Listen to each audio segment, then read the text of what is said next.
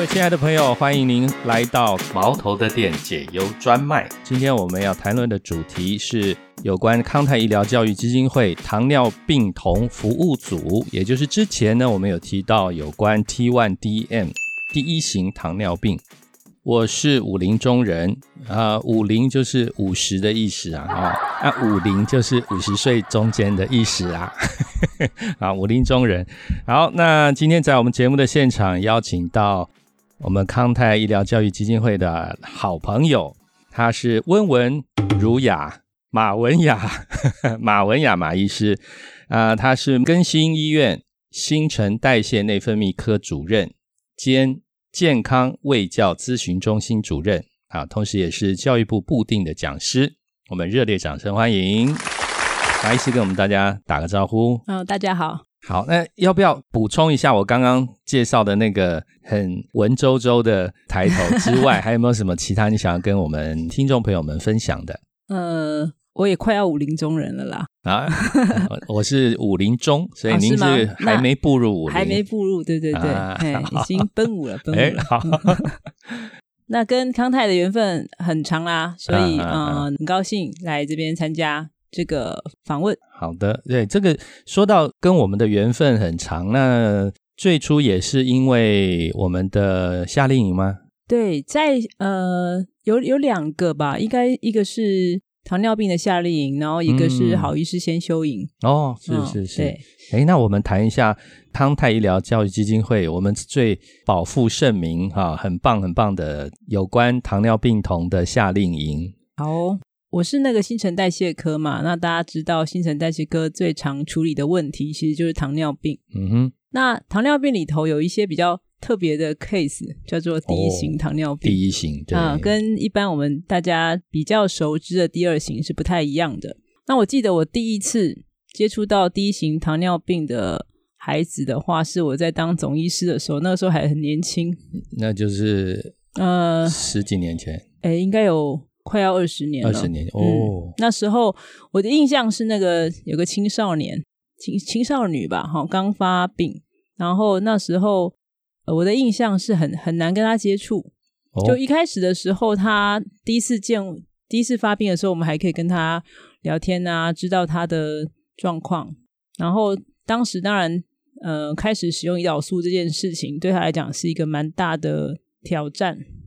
可能他也不太能够嗯应付。总之呢，接下去的一段时间就常常反反复复住院，然后对我们医护人员的态度上就是蛮。蛮抗拒的，不太愿意接触，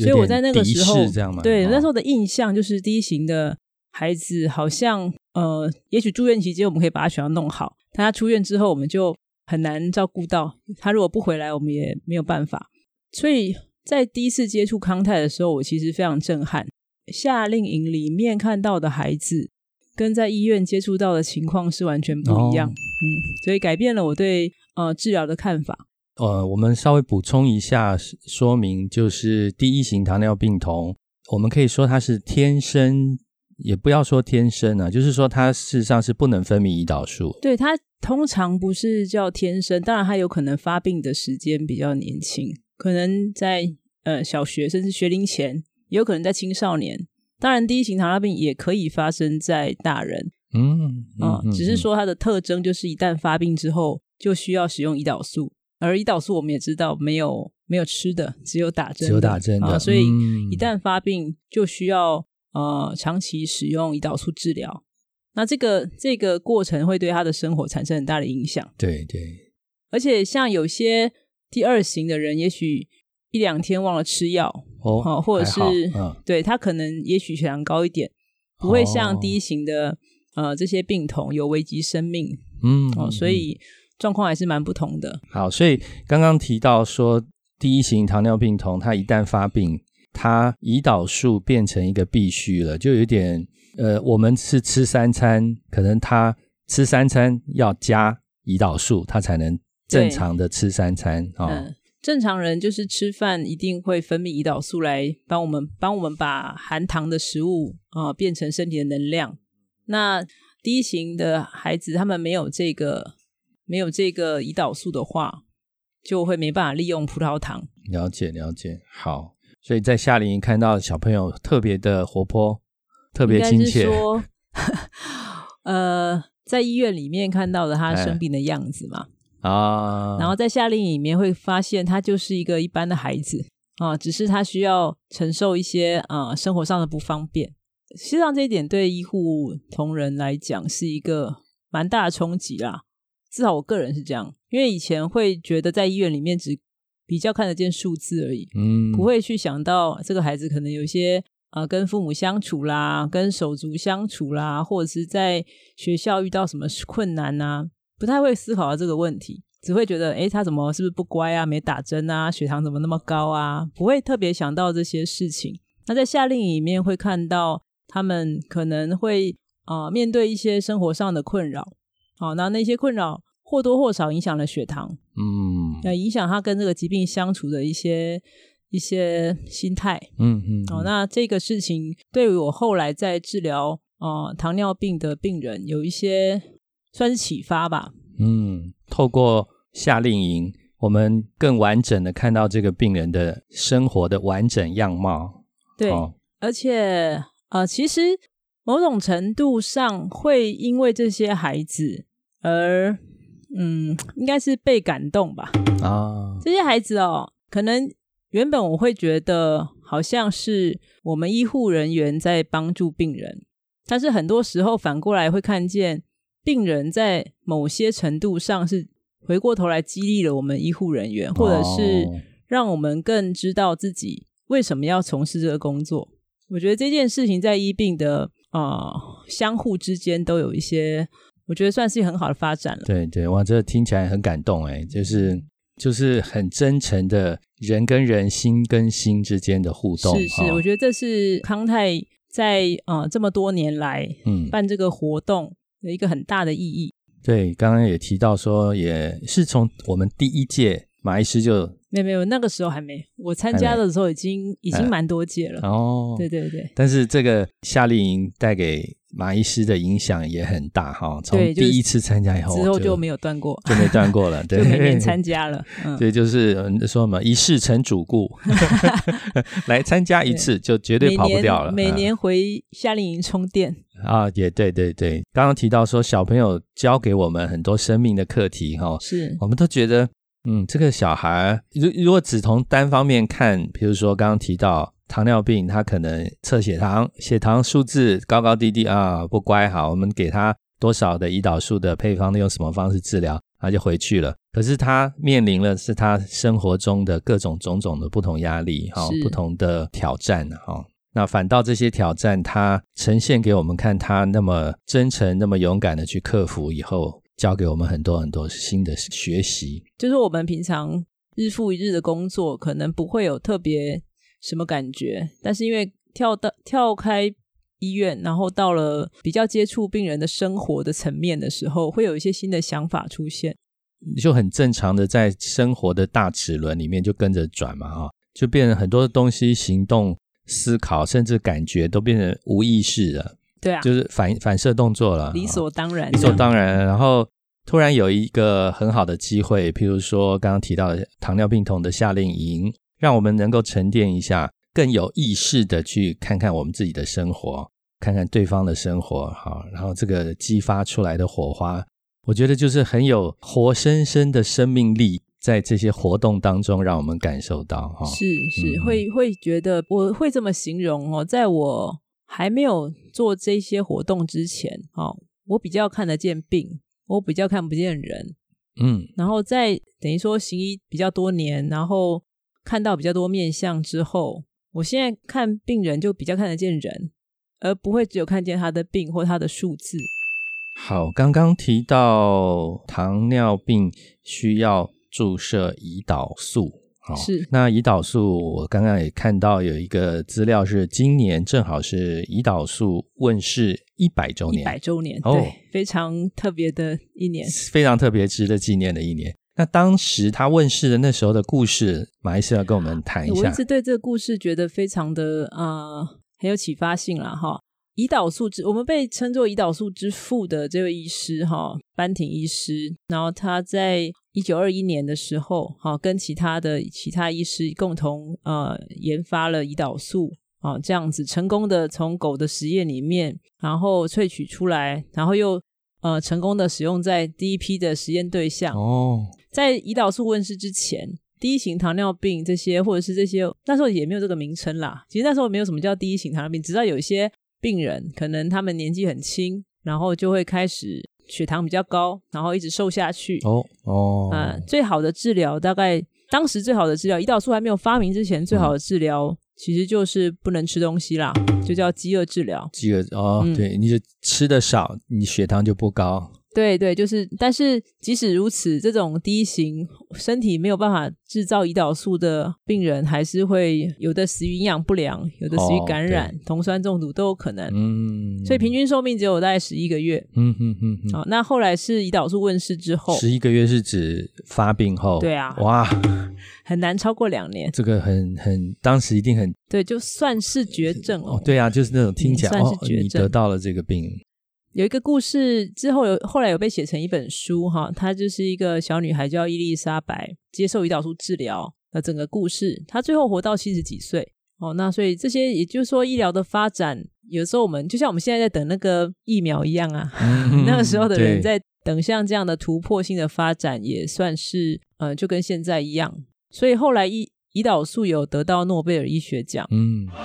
这应该应该，嗯，对，所以很多时候。哦，我们跟病人讲要使用胰岛素，刚开始大家都会有点抗拒哦，我会觉得说，哎，为什么一定要打针？哎，对，不能吃药就好吗？对呀，对呀。哦，但是如果了解说，目前来讲，就是胰岛素是以注射的剂型，嗯哼，还是比较好的治疗。当然还在研发啦，只是口服的，要是研发出来效果好的话，我们当然会选择更好的方式嘛。我们目前来讲，注射的方式还是最理想的。嗯嗯，了解哇，这个回想。一百年前，一九二一年啊，嗯，哇，真的是，也真的造就了整个医疗史上一个很重大的改变呢。嗯，是，而且呃，胰岛素相关的进步，在呃，我还在当住院医师的那个时候，都还没有比型胰岛素，都还是要用空针去抽，嗯，也没有现在这么好的这种速效型或基础型。那未来甚至有一个礼拜打一次的都有可能。哦，对对，哎，现在分哪几种型？一般来讲，大概就是基础型跟速效型啦。这两种。啊，就是没有吃饭的时候需要的那个剂量，好，就是空腹时候需要剂量，就是基础性的胰岛素，也就是长效型的。那另外吃饭的时候需要一个速效的。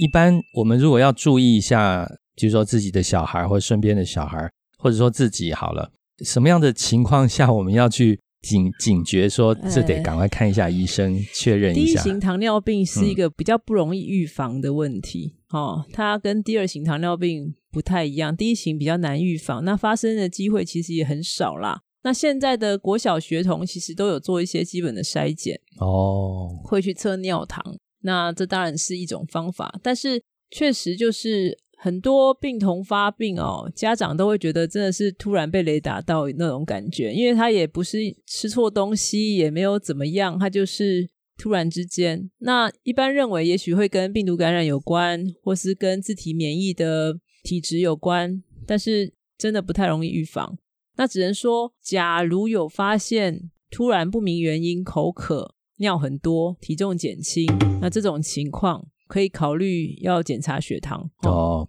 那有些小小孩的话，有的会尿床，有些人会胃口不好，有些人是出现急性腹痛的症状才被诊断出来哦。所以其实来的也算是又急又快，所以真的不太容易预防。了解，对。反倒是不要提醒的，就是说，呃，儿童青少年现在有些孩子其实不是出现第一型糖尿病，他们出现了第二型糖尿病，就是跟肥胖比较有关的。上上个月遇到一个十一岁的第二型，哎，这个弟弟比较喜欢吃甜食，当然家族有家族史，然后所以年纪小小的体重比较过重，所以当开始体重减轻的时候，就是血糖高了。嗯嗯，所以如果是以儿童青少年来讲的话，还是避免吃太多呃精致糖类的东西啊，精致糖类，含糖饮料就不是很含糖饮料，这是吃饭一定要你知道我每次啊 都跟小朋友讲，那爸爸妈妈都会很怕小朋友喝甜的啊，然后就带来，我怕他变胖啊。你知道我都小朋友都只有对某一件事情买单而已。哦，你知道什么吗？哎，就是你想不想长高？哎呦，哇，因为其实很多小朋友对杀手锏就 你想不想长高？想哎，想长高哈，嗯那你知道喝喝甜的会让你的生长激素不太分泌嘛？啊，休冰两小时哦，那小朋友就会稍微觉得哈哦，因为长高有期限嘛，减肥他可以长长大再来减啊，嗯，所以这个有些小朋友会特别青少年啦。啊、他们会有点意识到说，哦，好像我如果想长高一点，要少喝点甜的。不过回到喝甜的饮料这件事情，嗯哼，可能很多人会觉得说，那是不是因为喝甜的饮料才得糖尿病？应该是啊，不是吗？诶，如果是以 Type One 第一型来讲的话，它就比较没有关联哦，啊、它常常跟那个没有关系。所以也是因为这样子，第一型糖尿病的孩子刚发病的时候，家长都会觉得，家长跟孩子都会觉得自己到底做错了什么，对，这个可真的就也没做错什么。对，所以要花比较多时间去在心理支持上做照顾。嗯嗯嗯，所以马医师在整个医疗的过程里头，发现接受第一型糖尿病的这件事，可能是更重要哈、对他来讲对，，不太容易。呃，嗯讲真的，没有那么容易，需要点时间。当然，大多数的孩子在经过一段时间之后，都能够去适应这个状况，只是花的时间久还是短，然后过程中有没有付出比较多代价。那我自己会觉得，看了这么多病人哈，嗯我自己会觉得心理支持这一块，对，其实在第一型是蛮重要的。大概从两几个层面来看呐、第一个就是家长的罪恶感，就家长其实很辛苦，因为他们看到孩子打针都会很心痛。对，而且第一次可能都还是要家长帮忙打哦，对，有些小孩子真的很小，当然现在也有一些方法，比方说，呃，没有针的注射器啊，或是针越来越方便啊，或者如何降低打针的次数啊，甚至胰岛素帮谱之类的。哦，有很多方法去降低这些事情。不过，我想当过父母都知道，孩子的任何病痛都会让父母感觉到非常的就是伤心呐、哦，心疼。那所以在这个部分，呃，家长的心理上的支持跟教养上的拿捏变得很很重要。因为我我会观察到这些这些家长，他会在严格执行跟心疼中间，哦，对好、对，常常在摆荡。好、就是你想要要求孩子啊、好好的去遵照他的呃饮食计划，或者是治疗配合治疗，那孩子可能会叛逆，可能会阳奉阴违，哦，可能会出现一些情绪。那家长又会处在说我很害怕，如果现在没有管好他，未来他出了并发症，可是又会觉得说，我如果现在一直很严着逼他，我会不会亲子之间产生一个冲突，破坏亲子关系？我想在这件事情上面是需要非常多智慧，然后也需要很多人，呃，我觉得是需要协助的啦。那这样这方面的协助的团队，其实像康泰甜蜜家庭成长坊这个活动，我就觉得，呃，至少我参与过，我觉得还蛮蛮有帮忙。就是对于那个新发病的家庭啊、会有一些过来人啊、比方说已经走过这一段的啊、过来人，或者是本身是病友长大的，嗯，哦，对，那会回过头来，好、从他们的角度去等于给一个支持啦，不然呃，整个家庭都会陷入一一一一阵慌乱。一定一定，对嗯对，光想象就可以想象手忙脚乱，不知对该，手忙脚乱，然后想要寻求一些偏方，不愿意接受，或者是呃动辄得咎，每天都处在压力之中，然后或者是家长会有很强的罪恶感，或者是演变成很强的控制欲，然后孩子对变得很叛逆，或者是过度的顺从，没有自己的主见，这些情况都有可能就是没有处理好会发生。对对，其实说从另外一个角度来看，这些孩子们发生的情况跟一般我们没有第一型糖尿病的小朋友，他们有他们的所谓的过分的控制，或者说他要、对，都有，其实都有一样，都有。嗯，对只是说，因为我们太熟悉这个一般情况，那对于第一型糖尿病童的家庭，可能在当事人跟家长们可能真的都不知所措，因为他的朋友、他的亲戚朋友可能也没有人有这样的经验哈。对，之前曾经碰过，就是一整个国小，他们就是没从来没有碰过，全校就有这么一个小朋友。我之前有就是去接这个任务啦，就是去跟小朋友讲什么是遗仗啊，不是阿姨的老公哦，就是去去讲解啊，到底他们的同学发生了什么事啊？为什么需要打针？为什么需要测血糖？万一发生低血糖的时候，同学可以帮怎么帮他的忙？哎，对对，这个从开始有点陌生，然后然后开始了解，同学之间也比较知道怎么应对啊。因为其实。很多孩子很在乎自己是不是因为这个病而变得跟其他人不一样啊，这也是为什么夏令营会让呃这些病童有那个归属感啊，因为他可能长这么大没有机会同时看见所有的小朋友都跟他一样吃饭要打针，吃饭喽啊，来先量血糖，测血糖，测一测好打针，所以这个这个经验，我相信很多孩子会很有体会，然后像。呃，有些孩子在家里面，可能妈妈、爸爸妈妈都会帮他打针嘛。然后有些小朋友一年级到了营队来，爸爸妈妈没有跟过来啊，他就要自己学习自己打针 好。哦，自己打下那一针的那个那个画面呢，我们其实常常想起来都会觉得很可爱哦，就是边哭边打，然后。后来觉得自己很很很自豪的，觉得可以照顾自己了。对，好，这些过程都都会让我们这些啊每年都回来夏令营充电的那种医护啊、营养师啊、哈 护理师、医师们觉得很温暖的地方。对对对，哇，这个是因为小朋友他包括自我认同，他对于自己为什么跟别人不一样，我的同学都没有在打针啊，哈，然后一直到他开始看到所有的朋友在夏令营里面。跟他一模一样的来学习怎么去应对，怎么去接受自己。好，那最后有没有什么要对我们听众朋友们建议的？呃，我想糖尿病这个病哦，因为呃，其实多数人都听过，但是对他了解未必很充足。那有时候会产生一些偏见，或者是一些既定的印象。哦，包含也许有的人会觉得打了针是不是就比较严重啊之类之类的，吃药就轻一点，吃药比较轻，或者是不吃药比较健康啊等等等。那我其实比较想要忽略的，现在社群媒体啊，哈，网络的资讯都非常的发达，哈，也很容易可以听得到有些糖友的心声啊，哈，自己的想法之类的。所以我想透过大家对这个疾病的认识，哈，减少一些对啊贴上的一些标签，一些负面标签，哈。可以让我们的这些糖友哈，这些罹患糖尿病这个疾病的人，可以更自在的跟这个疾病相处，被这个疾病所影响的人生的层面越，就是负面影响越少越好。那这是我心中的期望了哈。希望简单讲就是希望，不管几岁生病，或者是 anyway，能够感觉更幸福。对对，要能够感觉更幸福，那当然。刚刚提到的，更正确的认识到这个疾病以及它这个疾病会对我们的影响，有完整的知识。然后，如果需要任何协助，当然康泰医疗教育基金会是现在社会资源里面的其中一部分。